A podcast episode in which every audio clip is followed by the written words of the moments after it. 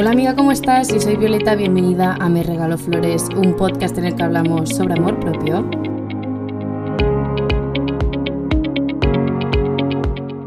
Bienvenida una semana más aquí conmigo. Hoy os hablo recién duchada, con la rutina de noche recién hecha y tomándome una infusión. Así que si queréis estar en la misma vibe, coged una taza de pues, café si es por la mañana o matcha o también podéis haceros una infusión y beberosla conmigo mientras escucháis el episodio de hoy. Como veis, he hecho mi balance del mes y hoy vamos a hablar sobre las lecciones que me ha dado enero. Además de querer que compartamos este momento bebida que os he dicho, me gustaría también que penséis o incluso que anotéis, si podéis, si estáis en casa, que anotéis en vuestro journal cosas que creéis que habéis aprendido durante este mes de enero. Las que ya hace un tiempo que me seguís, sabéis que cuando termina un mes, a mí me gusta mucho abrir el journal y hacer un poco de balance del mes, intentar describir el mes en una palabra, qué he aprendido ese mes y me gusta ver también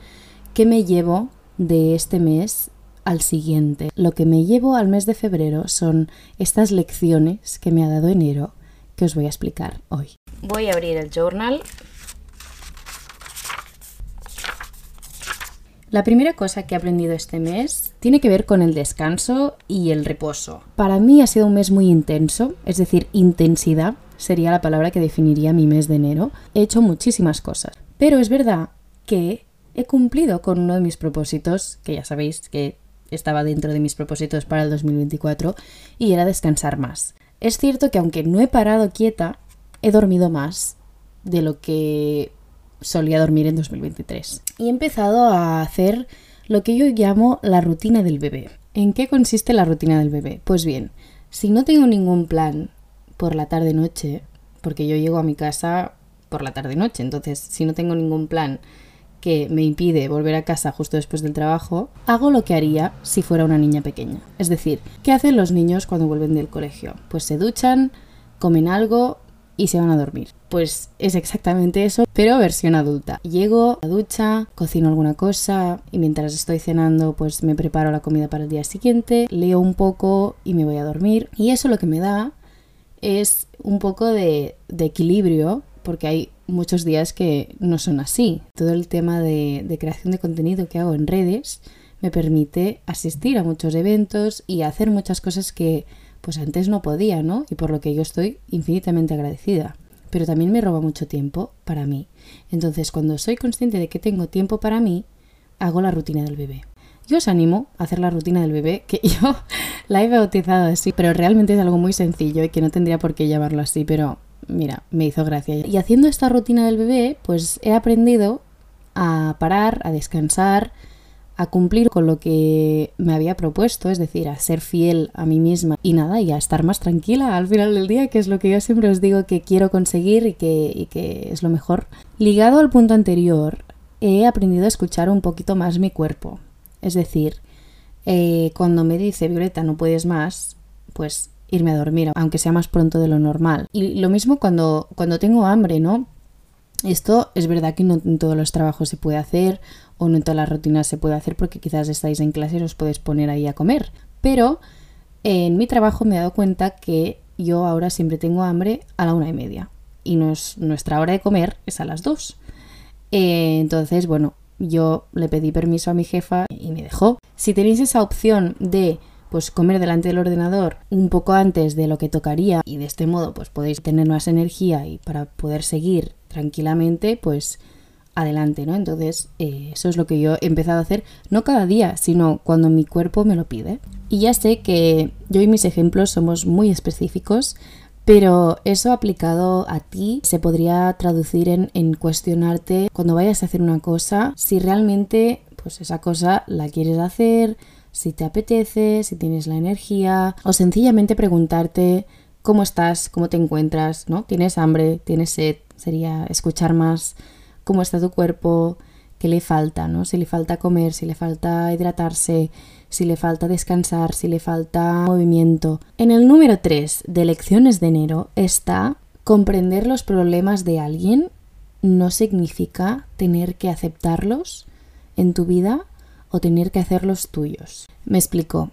Eso no significa que tengas que ser mala persona, fría, etcétera, etcétera. No siempre todo el mundo tiene por qué estar bien, ni siquiera tú misma. O sea, está bien aceptar cuando no estás bien, eh, digerirlo, vivirlo, atravesarlo. Yo soy partidaria de, bueno, pues estoy triste, voy a vivir esta tristeza y voy a sentir esa tristeza. Pero no me estoy refiriendo a eso, me estoy refiriendo al hecho de que si alguien tiene algún problema en su vida y te empieza a tratar mal por ese problema, ojo, hasta cierto punto puede ser comprensiva con ello. Es decir, tampoco podemos pasarlo nosotras mal porque entendemos demasiado a otra persona que lo está pasando mal. Bueno, quizás es muy específico, pero ya os digo que son mis aprendizajes de este mes, porque justo me he encontrado con esta situación más de una vez. Y, me he dado cuenta de ello, ¿no? Me he dado cuenta de que quizás estaba justificando ciertos comportamientos de alguien, ¿no? Demasiado. Todo el mundo tiene problemas, todo el mundo tiene cosas que le pesan, todo el mundo tiene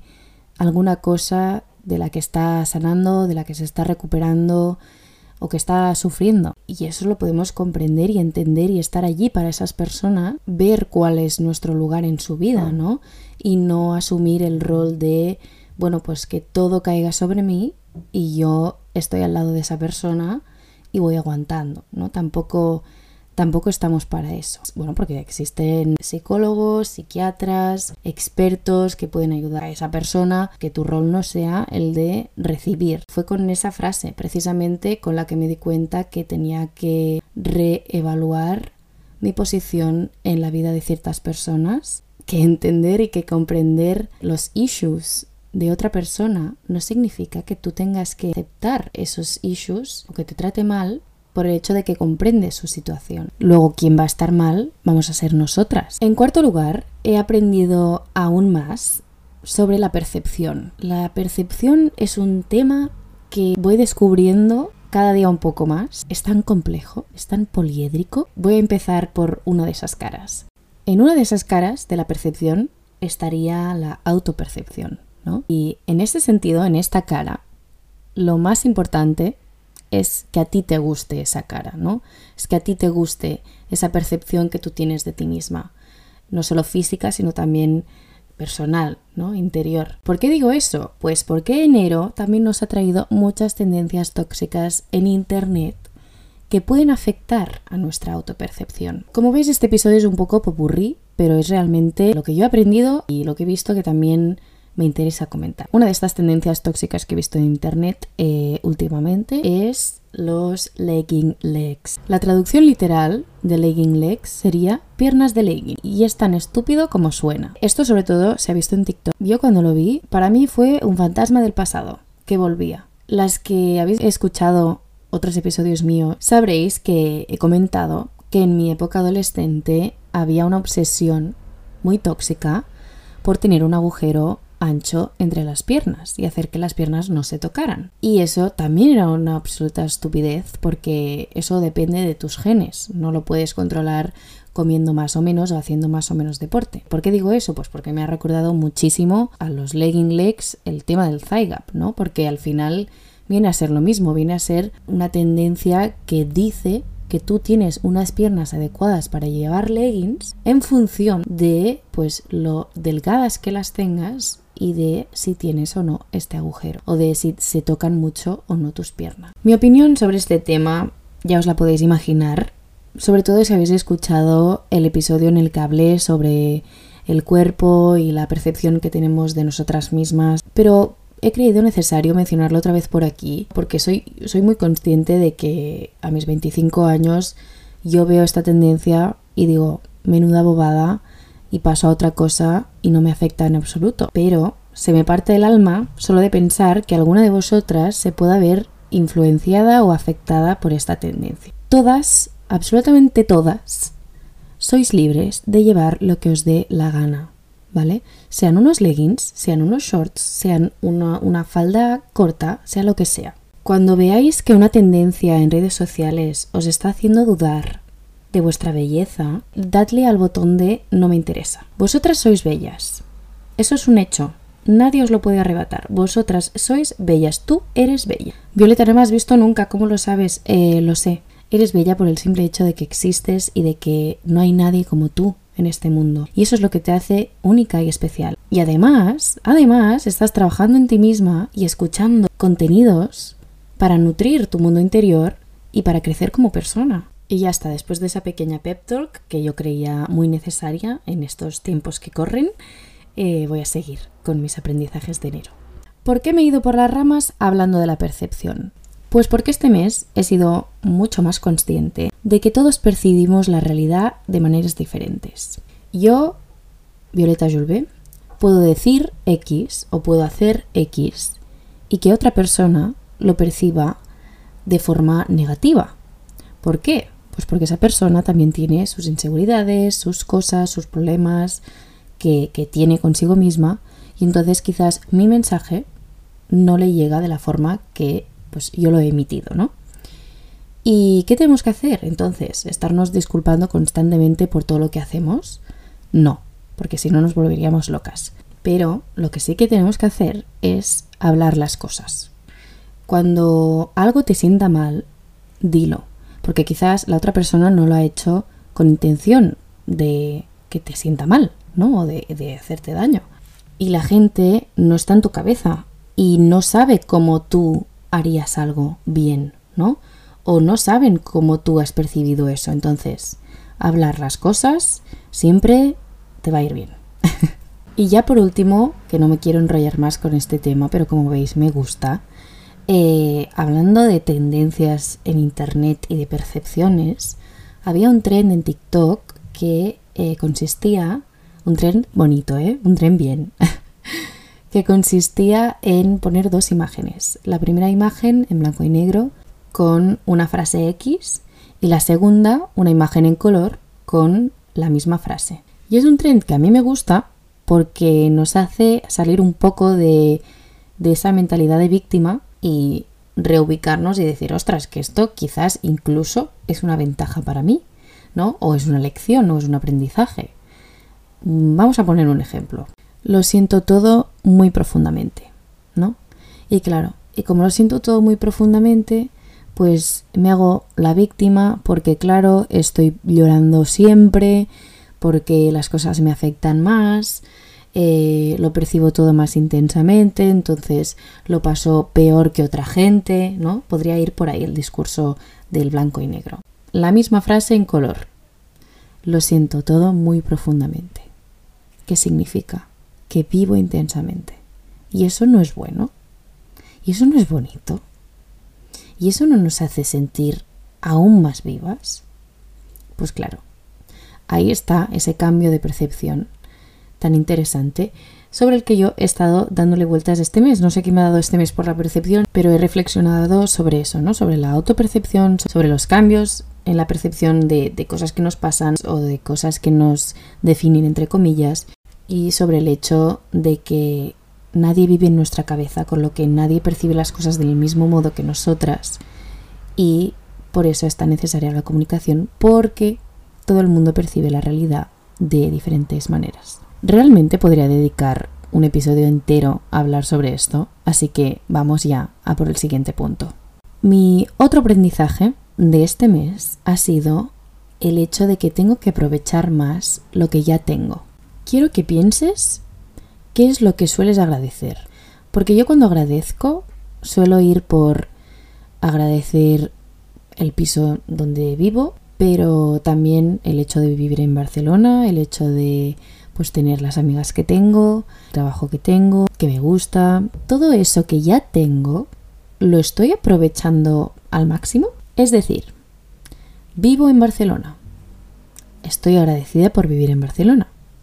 Es verdad que hago muchas cosas en Barcelona, pero estoy aprovechando mi vida en Barcelona. Este es un ejemplo que podéis aplicar a cualquier cosa que tengáis que seáis conscientes de que tenéis y que agradezcáis tener, plantearos si realmente estáis aprovechando eso, ya sea un vínculo, ya sea un objeto, ya sea una actividad, ya sea vuestro trabajo, la carrera que estáis haciendo, ya sea vuestra ropa, ser más conscientes de lo que ya tenéis y, y eso, y plantearos si lo estáis aprovechando. Básicamente eso. Porque yo lo hice y me di cuenta de que no lo estaba aprovechando al máximo, ¿no?